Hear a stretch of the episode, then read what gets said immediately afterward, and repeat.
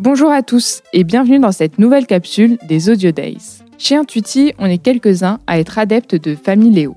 Pour ma part, on y a abonné mes grands-parents il y a maintenant un an et ils adorent. Alors, on a voulu donner la parole à Armel de Lesquin, l'un des deux cofondateurs.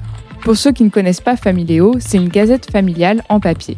Le principe est simple, via l'application ou le site internet, vous postez vos photos et ensuite vos grands-parents ou parents les reçoivent sous forme de gazette. Une idée qui leur a valu beaucoup de tests utilisateurs avant de voir le jour.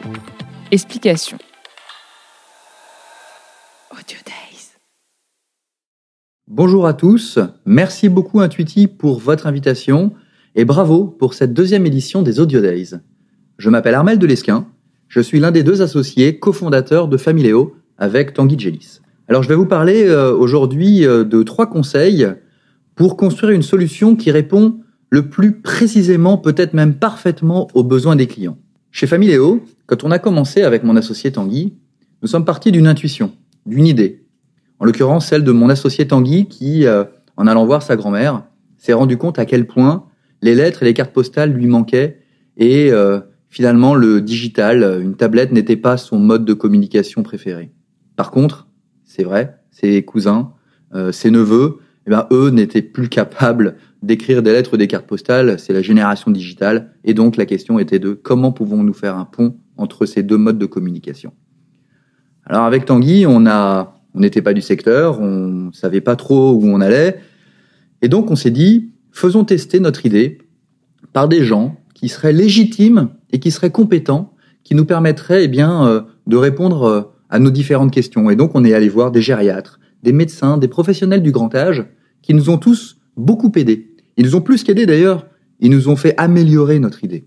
Elle a complètement évolué par rapport au départ et euh, elle s'est largement, euh, largement améliorée.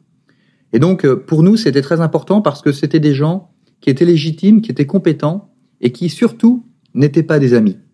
L'un des conseils que je peux vous donner, c'est de ne jamais faire tester son idée par des amis. Pourquoi? Parce que les amis vous aiment.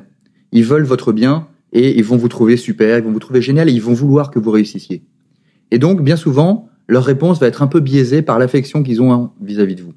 Alors que des gens que vous ne connaissez pas, mais qui sont d'un secteur qui pourrait être votre clientèle, eh bien, eux, ils vont pas hésiter à vous dire franchement s'ils y croient, s'ils y croient pas et s'ils seraient pas à payer. Donc ça, c'est un point qui est très important. Le deuxième conseil euh, que je, je, peux vous donner, c'est une fois que la solution euh, existe, pour faire évoluer notre produit, eh bien, chez Familéo, on demande toujours l'avis à nos utilisateurs. C'est très important. Très important parce que ça nous permet de valider nos innovations au fur et à mesure, notamment via des questionnaires. Et très souvent, on s'est rendu compte que nos idées, nos intuitions n'étaient pas forcément les bonnes, même si euh, Parfois, on a du mal à comprendre les réponses de nos utilisateurs. Quand on se rend compte que près de 70% des gens vont dans un sens, alors c'est qu'il y a quelque chose. Et donc, euh, euh, euh, c'est comme ça qu'on fonctionne. il y a un terme, certaines personnes parlent de lean startup, c'est-à-dire qu'on fait évoluer notre produit au fur et à mesure du temps en fonction des retours. on a des exemples que je peux vous donner, c'est par exemple dans notre gazette, euh, au début, on ne voulait absolument mettre rien d'autre que des messages de la famille, et puis parfois, certaines personnes nous disaient ah, on a du mal à la remplir. Pourriez-vous mettre des jeux ou des choses qu'on pourrait rajouter? On n'y croyait pas du tout. Et puis on a posé cette question à nos utilisateurs et on a eu des retours très positifs et donc on l'a fait et ça cartonne. Donc ça c'est un point important. Et puis enfin le troisième point qui me semble très important là aussi pour répondre aux besoins des clients, je pense qu'il faut devenir un expert du secteur. Aujourd'hui, avec, euh, avec Tanguy, mon associé, mais aussi avec tous nos collaborateurs, on est, je pense, devenus des experts du secteur du grand âge. Ça fait six ans qu'on rencontre beaucoup de directeurs de maisons de retraite, des gériatres, des animateurs, etc., etc., et qu'on est passionné et qu'on aime notre produit. Euh, ça, c'est un point important parce qu'il faut pouvoir justement bien comprendre leurs besoins et puis surtout euh, leurs, leurs attentes. Et on doit aussi, euh, évidemment, on est une boîte tech, donc on doit aussi être des pros euh, de la tech. Voilà. Donc on a recruté des gens qui aiment et qui sont passionnés par la tech, mais nous aussi, on a dû l'être. On a dû aussi euh, nous spécialiser dans l'impression, savoir de quoi on parle quand on veut faire des belles gazettes, mais aussi des albums photos, connaître les réseaux, les modes de fonctionnement, l'écosystème. Alors, évidemment, ce que je vous ai dit, c'est pas magique.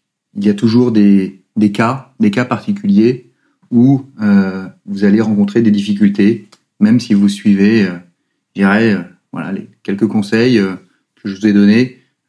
pourquoi? Parce que la personne que vous allez avoir en face, qu'elle soit un client ou qu'elle soit une personne, euh, comme je le disais, légitime et compétente, va pas forcément comprendre parfaitement votre projet et euh, ce qu'il y a sous le capot. Alors pourquoi je vous dis ça? Parce que chez Familéo, on s'est rendu compte qu'on avait parfois des difficultés à bien expliquer notre projet et que euh, certaines personnes ne comprenaient pas notre ADN et notre objectif. On avait aussi beaucoup de gens qui nous disaient euh, dans quelques années vous serez mort, tout le monde sera connecté. Euh, le sens de l'histoire, c'est de passer du euh, papier au digital. Vous, vous faites l'inverse. vous avez rien compris. Et donc des portes se fermaient. C'est arrivé chez des investisseurs, mais aussi même certains directeurs d'EHPAD qui voyaient en Familéo une solution peut-être un peu rétrograde. Alors que nous, ce qu'on voyait, c'était pas une solution techno ou pas techno, un rêve de développeur, c'était tout simplement un produit qui répondait à un besoin particulier à l'instant T. Et donc, il a fallu faire preuve aussi de conviction. C'est-à-dire qu'il faut croire dans son projet. Il faut savoir écouter les autres, il faut savoir écouter euh, euh, les gens du secteur, mais il faut aussi euh, écouter aussi ses propres convictions, qui doivent d'ailleurs souvent avoir été construites aussi par d'autres personnes. Donc, on n'est jamais dans du 100% de gens qui vont vous soutenir. Euh, c'est, je sais pas, peut-être 80-20, 70-30. Euh, Mais euh, il faut aussi écouter ses convictions et être capable de les argumenter. Et puis parfois, je pense, il faut aussi savoir lâcher prise. Donc, mes conseils, c'est vraiment d'être tout d'abord curieux, de faire tester son idée encore une fois par des gens du secteur. Ensuite, c'est de toujours, au fur et à mesure de l'avancée, je dirais, de la vie de votre produit, eh bien, de demander à ses utilisateurs, à vos utilisateurs, de valider vos innovations, et puis enfin, d'être vraiment un expert du secteur pour pouvoir euh, savoir de quoi vous parlez, et puis euh, ne pas tomber dans les pièges euh, qui pourraient éventuellement eh bien, vous faire perdre du temps ou autre. Voilà, je vous remercie beaucoup. Bonne journée à tous. Au revoir. Audio